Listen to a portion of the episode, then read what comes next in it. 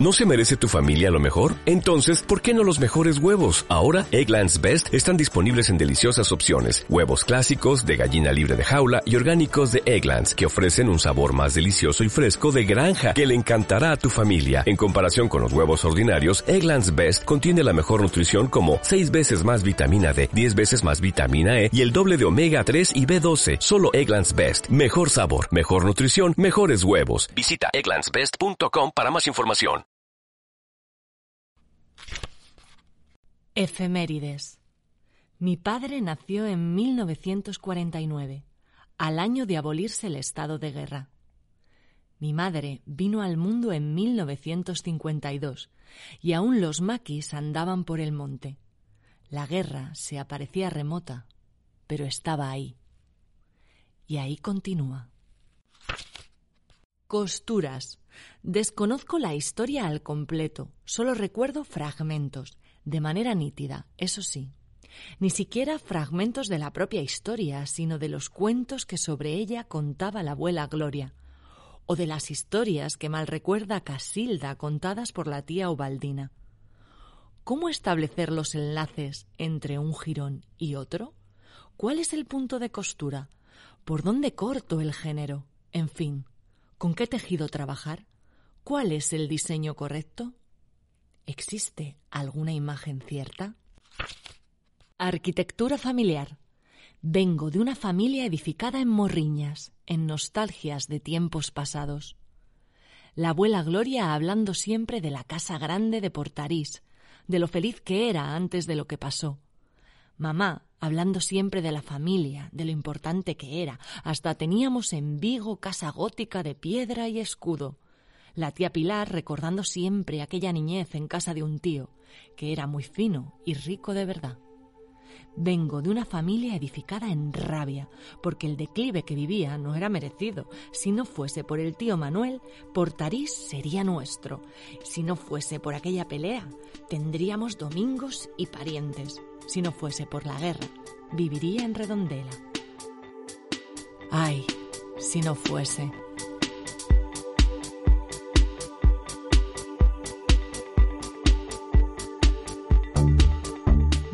De Susana Sánchez Arins. Editado por Deconatus. Soy María Bautista, esto es Aquelarre Literario y te invito a que te unas a nuestro club de lectura.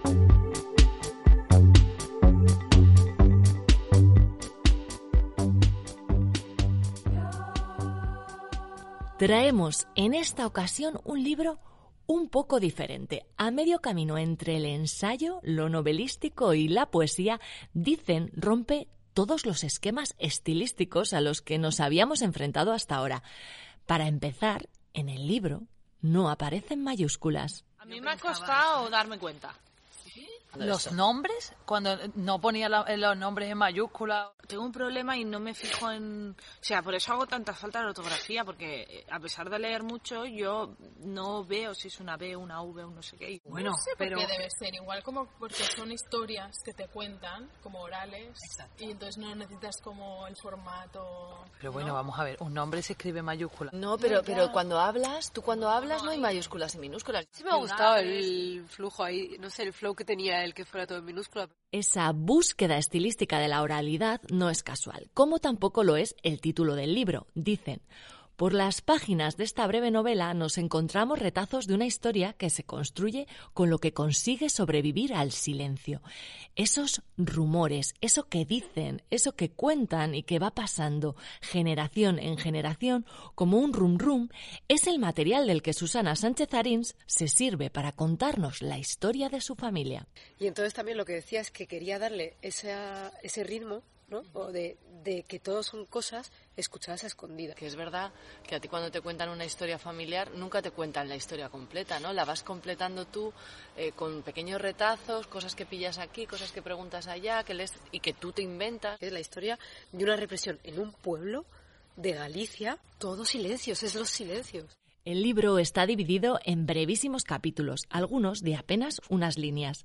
En ellos nos presenta de manera salteada pequeñas anécdotas, algunas en apariencia muy livianas, y nos dibuja personajes a veces apenas esbozados o explicados solo a través de lo que dicen o de lo que se dice de ellos, y reflexiones que poco a poco van construyendo la historia de una familia pudiente del bando de los vencedores y que sin embargo vive en carne propia lo que es la peor represión de todas, la que viene de los tuyos.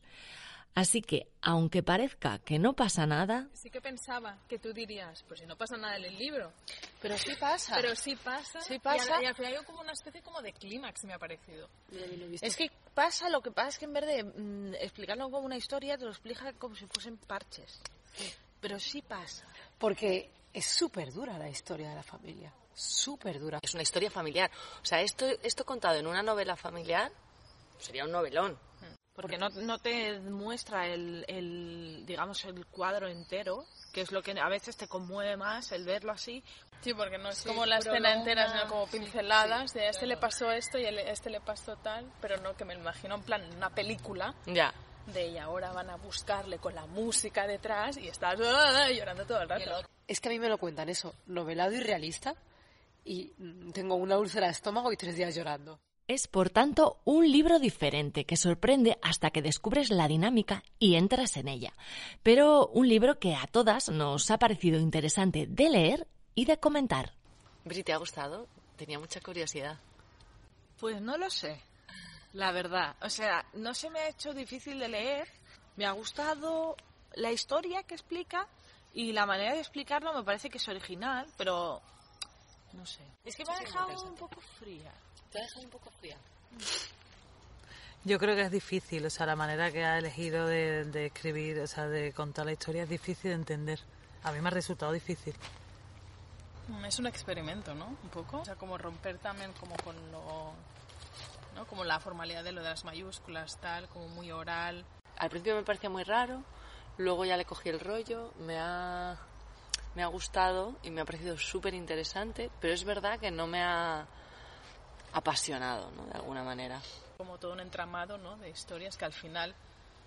Lástima que no quede muy claro lo de los personajes. He echado de menos un árbol genealógico, Sí, ¿eh? sí, o, sí. o un glosario de nombres. Cuando te lees El Señor de los Anillos, que te viene ahí todo el árbol. Pues lo tanto. Ramón, tanto Manuel, tanto Ramiro. Y porque luego también menciona a mucha gente del pueblo. Exacto, sí. No solo gente de la familia, ¿no? Que ahí es cuando más te pierdes también, ¿no? Pero aunque pueda parecerlo, no. Dicen no es otro libro de la guerra civil, sino un verdadero ejercicio de reflexión sobre cómo se construye la memoria colectiva. O sea, a mí me gusta mucho, pero es verdad que tienes que ver, o sea, no puedes leerlo o tenerlo en mente para algo que te explique lo que es la posguerra o lo que fue la guerra civil en España, ¿eh? porque es verdad que es que da muchas cosas por hechas, o sea, toda cosa de las purgas, ¿no? Lo del aceite de ricino, lo del rapado, lo de las cunetas, habla de ello pasando por encima que claro, como sabemos lo que ha pasado y lo hemos visto, leído y tal, pues sabemos de lo que está hablando, pero no lo está explicando. Para mí no habla de la no habla tanto de la represión y de la posguerra, sino de la manera en que gestionamos eh, la memoria histórica, un poco. O sea, Claro. yo creo, creo que habla más desde el presente, ¿no? Y cómo, cómo funciona un poco la, la pérdida de memoria eh, colectiva, ¿no? Y que luego de la misma historia nunca sabes cuál es la verdad. O sea, si es la versión de una familia, la versión de otra, ¿no? Un poco también como los vencedores acaban escribiendo y contando un poco su versión y no hay manera de encontrar información sobre este señor y todo lo que hizo, a pesar de que todo el mundo sepa que lo hacía, ¿no? Y lo que dice de es que la gente lo sabe, pero no va a, a decir nada porque se ha encargado de que la gente tenga ese miedo. Claro, sí, es que es miedo. Es miedo, sí. Pero además, dicen, nos hace pensar por qué cuesta tanto enfrentarnos a ese pasado doloroso. Lo hace hablando de la manera en que construimos nuestra propia narrativa acerca de las personas que queremos. No, que eso es un tema que habla que me parece súper interesante, ¿no? Cómo eh, tú te construyes la narrativa de que si tu abuelo eh, era se fue a la cárcel, durante los años 50, pues como tu abuelo te caía bien y era una buena gente, quieres pensar que es porque es republicano, porque claro, tú eres de izquierdas. Y cuando te das cuenta de que es porque se está, eh, le acusaron de robo porque se estaba tirando a otra mujer, piensas, vale, mejor no era por eso, ¿no? ¿Cómo nos contamos la narrativa que nos interesa para que siga em, encajando con la persona a la que creemos, ¿no? Sí. Para que no te rompa el esquema de, de, tu vida, porque tú tienes fijo que tu abuelo es tal y cual, has vivido con esa idea toda tu vida y romper eso es como romper una parte de tu vida y entonces prefieres engañarte que hacer eso. Es que es más sano engañarte a ti mismo a veces. No sé si es más sano, pero es más fácil. Es más fácil. Es una forma de protegerte, porque al final, con los abuelos en general, ¿no? Tú tienes tu idea de tu abuelo, ¿no? Lo que tú has conocido de él ya en otra época y de repente cuando te destrozan un poco el castillo, ya siendo una persona de casi 90 años, a mí me ha pasado un poco, un poco últimamente con mi abuelo. Eh, tú dices, que ¿por qué voy a pensar eso? ¿No? Porque, porque no me quedo con lo bueno que ya he vivido, con lo que tiene, ¿sabes? Antes de como indagar más para hacerme a mí más daño, ¿sabes? Hmm. Es una forma de protegerme también a mí misma, ¿no? Desde luego. Y de proteger la relación que has tenido tú con Claro, claro. De proteger tu verdad, ¿no? Y tu identidad también, de cierta manera, ¿no? Como tus relaciones con tu familia. Pero que también es el hecho de que a veces es lo que decíamos, de que la gente tiene muchos matices.